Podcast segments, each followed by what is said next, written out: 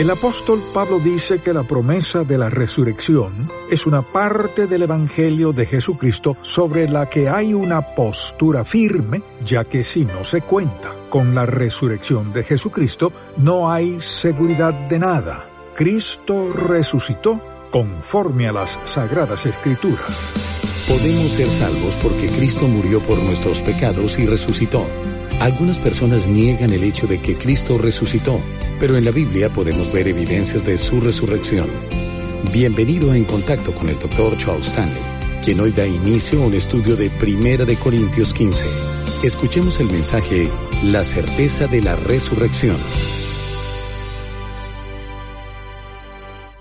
Vayamos a Primera Corintios. Estaremos aquí por un tiempo porque el capítulo 15 es el mejor pasaje de todas las sagradas escrituras acerca del tema de lo que sucede después de la muerte, lo que significa la resurrección, lo que Dios nos ha provisto y lo que Cristo dice acerca de cómo nos veremos, cómo actuaremos y muchas otras cosas. Hoy hablaremos sobre la certeza de la resurrección. En estos primeros tres versículos quisiera que observaran lo que dice como una pequeña introducción.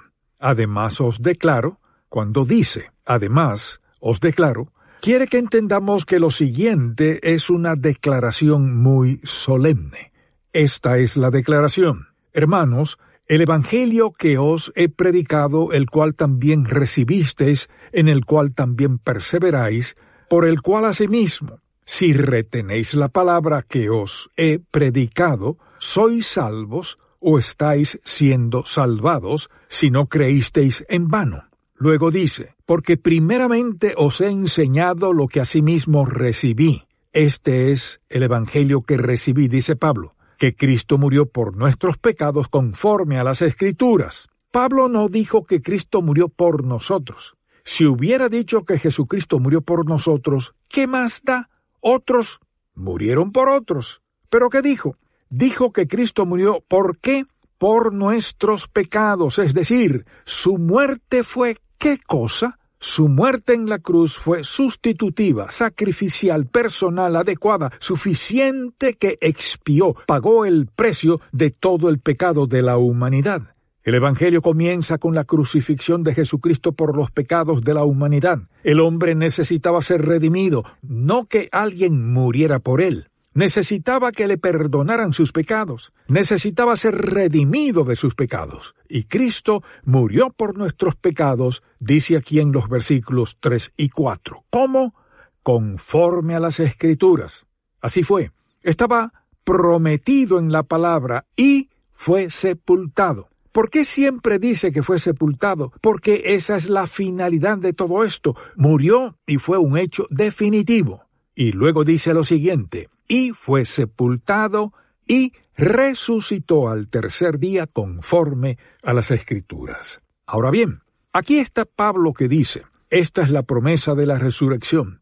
La promesa de la resurrección es una parte vital del Evangelio de Jesucristo sobre la cual han adoptado una postura firme, y si no cuentan con la resurrección de Jesucristo, no tienen ninguna seguridad. Y luego dice, comenzando en el versículo 5, que esta es la prueba. Y entonces procede a decir que Jesucristo resucitó conforme a las sagradas escrituras y que se apareció a Pedro. Ahora bien, Cristo se apareció a más personas. Escuche lo que dice en el versículo 6 de este mismo capítulo 15. Después apareció a más de quinientos hermanos a la vez, de los cuales muchos viven aún y otros ya duermen. Lo que dice es que si hay alguna duda sobre si esta gente tenía alucinaciones o no, una persona puede tener una alucinación, pero no 500, ni 500 a la vez. Y luego dice, y no solo eso, les diré algo, si ustedes quieren, pueden conocer a algunas de estas personas. La mayoría de ellas todavía están vivas y ya habían pasado unos 25 años la mayoría de ellas siguen vivas.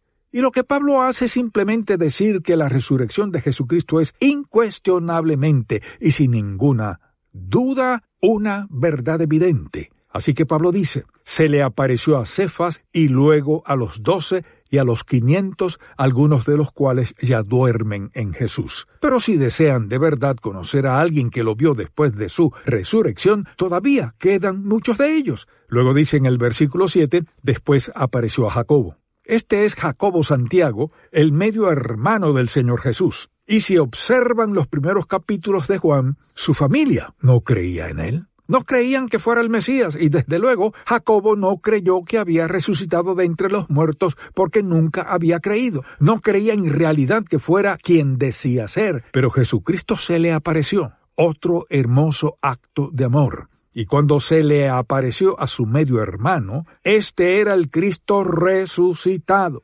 Difícilmente comprenderemos la confusión emocional que debió haber surgido en el corazón de estos hombres cuando comenzaron a descubrir que este Cristo realmente había resucitado de entre los muertos. ¿Quién es él? Se apareció a este mismo Jacob, quien se convirtió en un líder en la iglesia, un estadista en Jerusalén, según la palabra de Dios. Y luego dice a todos los apóstoles, y varias veces. Y ahora dice en el versículo 8, y al último de todos como a un abortivo me apareció a mí. Ahora escuchen lo que dice en el versículo 9. Porque yo soy el más pequeño de los apóstoles, que no soy digno de ser llamado apóstol, porque perseguí a la iglesia de Dios. A pesar de que Pablo sabía que había sido perdonado, nunca pudo olvidarlo. Dice, perseguí a la iglesia del Señor Jesucristo. Y también dice, ni siquiera soy digno de ser llamado apóstol, pero soy uno de ellos. Oh, me encanta esto. Escuchen lo que dice en el versículo 10, pero por la gracia de Dios soy lo que soy. Si usted es una de esas personas que dicen, uno de estos días, cuando enderece mi vida, voy a ser salvo. Me gustaría señalarle que nunca conseguirá enderezarla lo suficiente para ser salvo. Dios no espera que los hombres se enderecen para ser salvos. Sabe lo que hace Dios. Irrumpe en medio de su vida, convenciéndolo de pecado y revelándole a la persona de Jesucristo. Así lo salvará en un instante. Usted no puede atribuirse ni un ápice del mérito de haber sido salvo. Y si cree que puede, amable oyente, se equivoca. Lo único en usted que quería ser salvo era la gracia de Dios plantada en su ser gracias al amor de Dios. Esa es la razón por la que fue salvo. El apóstol Pablo se dirigía a perseguir a la iglesia. ¿Y qué hizo Dios en su gracia soberana? Solo se inclinó y lo salvó. ¿Cree que Pablo se atribuiría algún mérito por haber sido salvo? Él dice, por la gracia de Dios, soy lo que soy. Ahora observe lo que dice en este versículo 10 y su gracia no ha sido en vano. Permítame hacerle una pregunta. Si nunca ha hecho una entrega personal de su vida a Jesucristo ni ha rendido su vida a Él para ser salvo, ¿sabe lo que dice la Biblia? En lo que a usted se refiere, en lo que a su vida personal se refiere, la gracia de Dios es solo una enorme cosa sin valor porque la ha rechazado que una persona le dé la espalda a la gracia de Dios, que es lo único que existe que puede salvar al pecador, eso es hacer que la gracia de Dios no tenga efecto en su vida, que sea una cosa vana y sin sentido. Mire, cuando un hijo de Dios, que es salvo por la gracia de Dios, vive en pecado en vez de caminar en la gracia de Dios, apoyarse en la gracia de Dios, depender de la gracia de Dios, servir en la gracia de Dios, dar en la gracia de Dios, compartir en la gracia de Dios, cuando una persona determina vivir en pecado, la gracia de Dios es algo vano en su vida porque vive según su propio interés personal, según su fuerza, según su propio esfuerzo, violando la voluntad de Dios, quebrantando el propósito de Dios, desperdiciando su vida. La gracia de Dios no tiene ningún efecto en la vida de esa persona. Es algo vano, algo que no tiene sentido en su vida. Permítame hacerle una pregunta. ¿Qué tan agradecido está este día? Si cree que su salvación es gracias a algo que hizo. Bueno, yo crecí en un hogar cristiano y leía mi Biblia y oraba y entendía las sagradas escrituras y un día decidí ser salvo. Oh, no, no, no fue así. No, no fue así. Esa no es la forma en que fue salvo. ¿Cómo fue salvo? Le diré cómo. No sabía nada.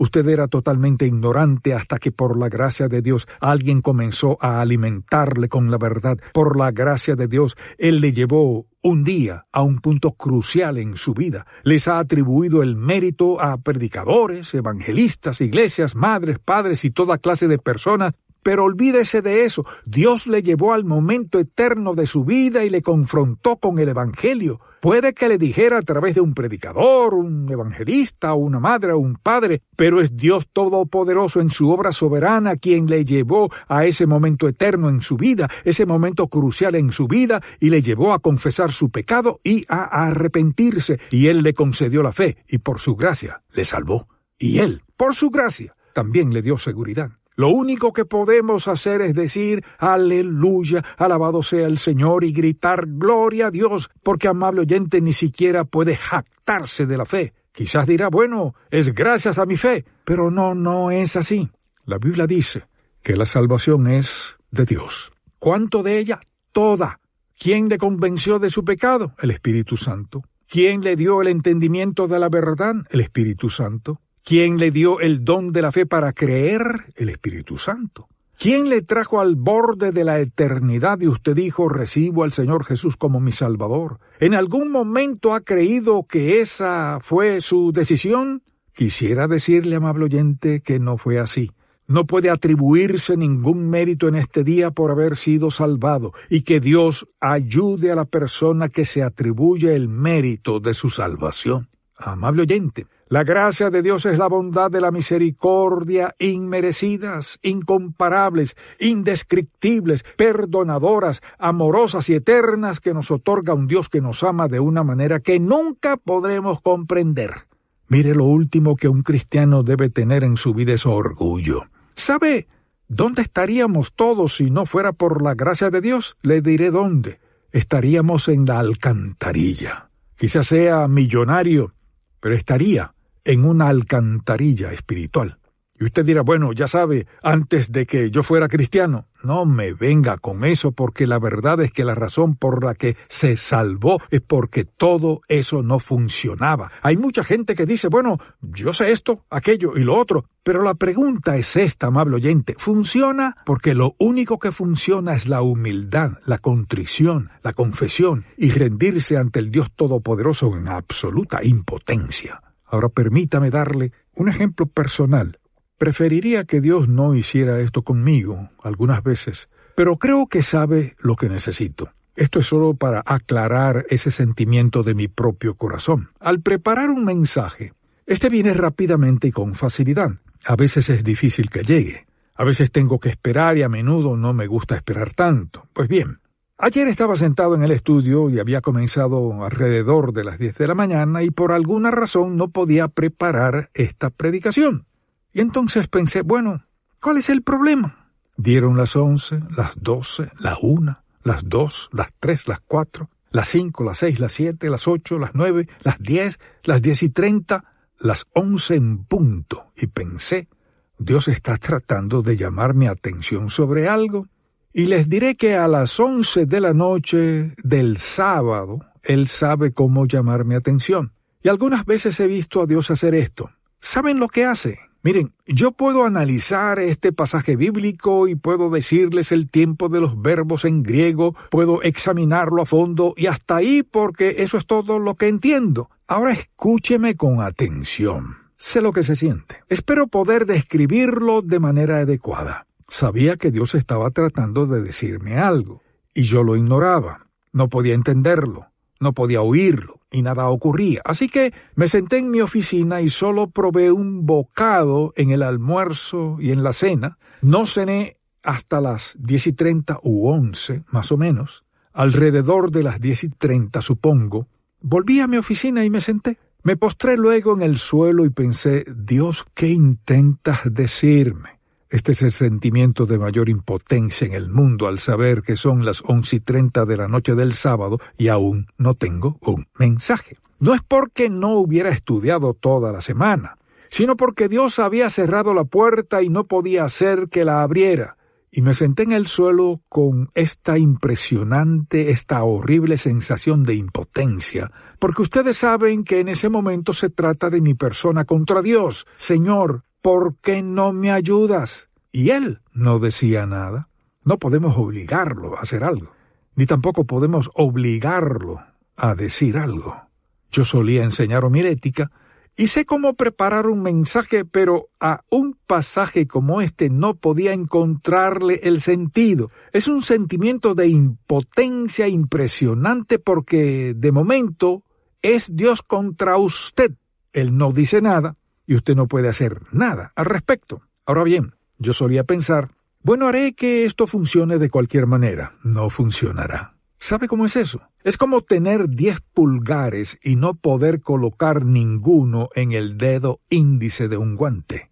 Simplemente no encaja. No podríamos hacer nada. Y lo que digo sencillamente es que esto me recordó una vez más que en cualquier momento de mi vida que Dios quiera detener todo completamente, puede detenerlo y yo no puedo hacer nada al respecto. Y la verdad es que si no me hubiera dado este mensaje, habría tenido que decir no tengo mensaje esta mañana y tampoco lo tengo para la noche, porque a las once y treinta no tenía nada ni un ápice. Entonces me arrodillé y dije muy bien, Señor. Seguro que me vas a decir algo, así que dímelo. Ahora déjeme decirle esto. Cuando uno comienza de cero y son las once y cuarenta y cinco del sábado por la noche, hay un largo camino desde cero hasta la conclusión, créame. Y yo no tenía nada. Así que dije, muy bien, Señor, estoy desesperado. Esa es la sensación más agobiante, la más agobiante que conozco. Uno sabe que está allí y mire, no es como tratar de abrir la puerta, es que si Dios no lo hace, olvídelo. Y me gustaría decirle lo siguiente, amable oyente. Si cree que puede ser salvo en cualquier momento que lo desee, piénselo dos veces. Por eso cuando siente el impulso del Espíritu Santo en su vida, esa es su oportunidad. Es el Espíritu de Dios diciendo es ahora, este es el momento. Ahora, usted puede rechazarlo, lo cual no significa que nunca más tendrá otro momento así. Pero permítame decirle, amable oyente, que a mí me daría mucho miedo rechazar uno de los momentos de Dios porque Él puede ponerlo en una posición en la que usted pensará bueno, seré salvo cuando esté listo, amable oyente. Dios puede cerrar la puerta y darle un susto de muerte. Le menciono todo esto para decirle lo siguiente, que es por la gracia de Dios que somos salvos. Todo es por gracia, y nada depende de su propio esfuerzo. Todo depende de una sola palabra, en un momento dado, y controlado de manera soberana por el Dios Todopoderoso, éste decidió alcanzarlo y salvarlo por su gracia. Y esto es lo que hace que sea una sublime gracia del Señor, que a un infeliz salvo fui ciego, mas hoy miro yo, perdido, y Él me halló. Y quisiera preguntarle, amable oyente, ¿está seguro de que es salvo? ¿O está esperando el momento más conveniente? ¿Está esperando hasta decidir cuándo va a ser salvo? Entonces me gustaría decirle que no ha entendido la gracia de Dios, el poder soberano de Dios. En la introducción de Pablo a todo el mensaje de la resurrección se encuentra lo siguiente, prometida en el Antiguo Testamento, probada por medio de estas citas, pero escuche lo que dice Pablo. ¿Quiere saber por qué creo en la resurrección? Por mi experiencia personal. Yo lo vi a Él y he visto su gracia actuar en mi corazón. Oremos. Oh Padre, Perdónanos por ser tan orgullosos al pensar que hemos hecho algo más aparte de solamente responder al Espíritu Santo que nos dio el poder de hacerlo. Señor, perdónanos por las veces que nos hemos jactado de haber hecho algo para llevar a otra persona a Cristo. Quizás hemos sido una herramienta a través de la cual hablaste o a través de la cual le mostraste a alguien la verdad, pero todo fue hecho por ti. Y Padre, somos tan propensos a olvidar dónde podríamos estar si no fuera por ti, y que no estamos aquí porque lo merezcamos. Estamos aquí por amor, gracia, misericordia y compasión, lo cual está más allá de nuestra explicación y nuestro entendimiento. Y Padre, quisiera orar por alguien en este momento que no sea salvo. Oh Dios, ayúdale a ver que le salvarás ahora mismo. Tú le conducirás a un cambio total y absoluto en su vida y tu gracia se llevará a cabo en su ser. Al que piense que ha sido demasiado malo durante mucho tiempo, recuérdale que nunca ha perseguido a la iglesia, no ha matado a nadie, que no ha hecho todas las cosas que el apóstol Pablo hizo. E incluso, si lo hubiera hecho, no habría ninguna diferencia Tu gracia es suficiente.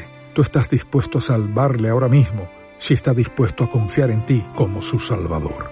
Y te pedimos, amado Dios, en el nombre de nuestro Señor Jesús, que si alguien ha sentido la presencia del Espíritu Santo en su corazón pueda decir en este momento, sí, yo quiero ser salvo. Siento que Dios está tratando conmigo. No lo comprendo, pero sé que Él me ayudará a entenderlo. Esta es mi oración. En el nombre de Cristo.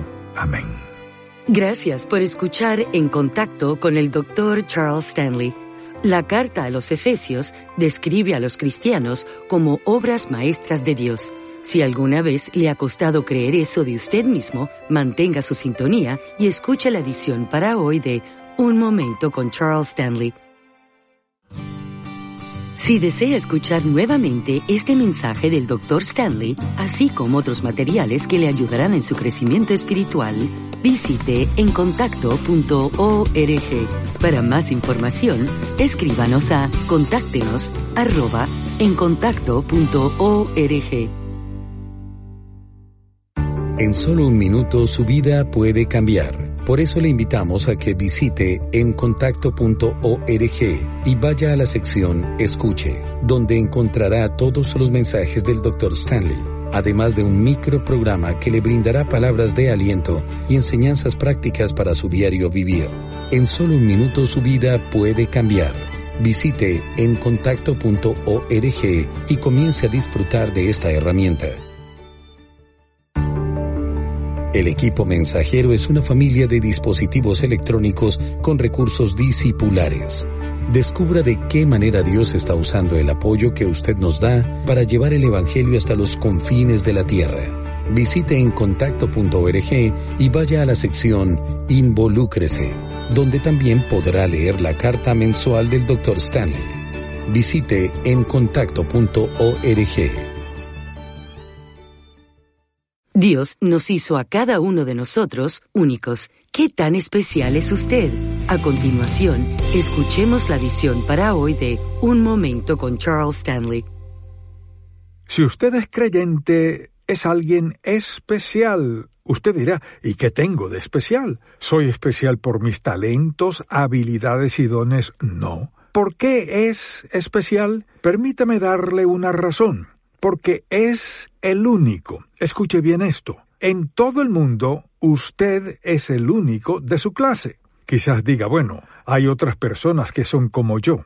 Amablemente, Dios no hizo a dos personas exactamente iguales. Los gemelos no son exactamente iguales. Usted es la única persona de su clase, nadie es exactamente como usted. Ahora bien, ¿qué tan especial somos? Dios dijo que hemos sido predestinados. Él ha determinado de antemano que nos va a conformar a la semejanza de su Hijo. Ahora puede que tenga que lijarnos fuertemente, y puede que tenga que usar un cincel, o puede que tenga que usar una sierra, pero cueste lo que cueste nos va a hacer igual que su Hijo. Jesucristo era perfecto porque era Dios, y nosotros somos tan especiales que Dios nos ha predestinado a ser como su Hijo. Entonces, ¿cuánto más especial puede ser? No hay una posición, no hay suficiente riqueza, no hay suficiente reconocimiento, no hay nada suficiente que iguale el ser comparado con lo que Dios ha hecho para hacerle especial. Si el mensaje de hoy ha impactado su vida, visite encontacto.org y aprenda más de las enseñanzas del Dr. Stanley. Si no hay resurrección, no hay fe, libertad ni un Cristo vivo. Mañana el Dr. Stanley enseña acerca de las consecuencias de negar la resurrección. Espero que pueda sintonizarnos para más de En Contacto con el Dr. Charles Stanley. Este programa es una presentación de Ministerios en Contacto, Atlanta, Georgia, y permanece en esta estación gracias a sus oraciones y donativos.